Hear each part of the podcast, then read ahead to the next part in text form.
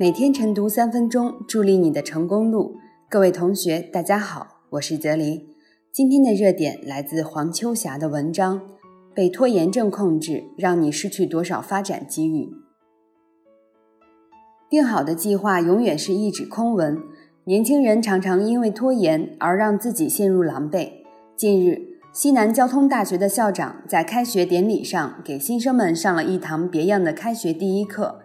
校长不谈学术研究，也不谈职业规划，而是语重心长地告诫大家：对拖延说不。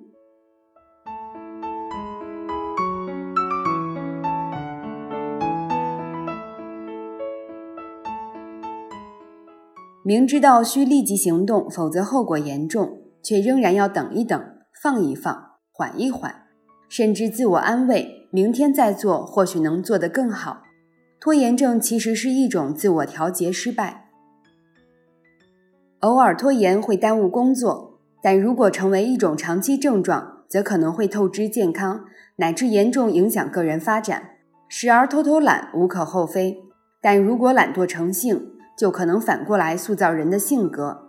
一旦被惰性长期控制，放弃或逃避就可能是遇事第一反应，这不知要让你失去多少发展机遇。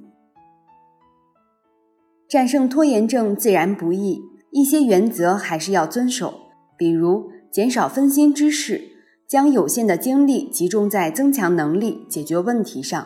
开始学习或工作后，应尽量少做看似与任务相关，实则无关紧要的细枝末节，比如频繁的刷手机、查看邮箱、打探信息。集中精力于主要的事情，是战胜拖延的重要方法。还需要雷厉风行的作风。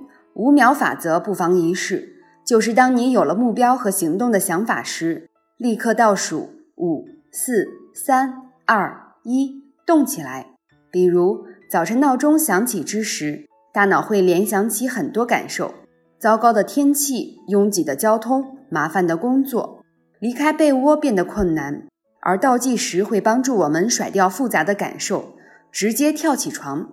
让改变发生，不妨把更多的五秒运用到行动中。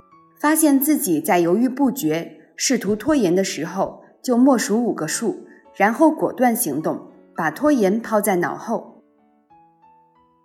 拖延症归根到底是缺少行动力，所以向他宣战，最犀利的武器就是行动起来。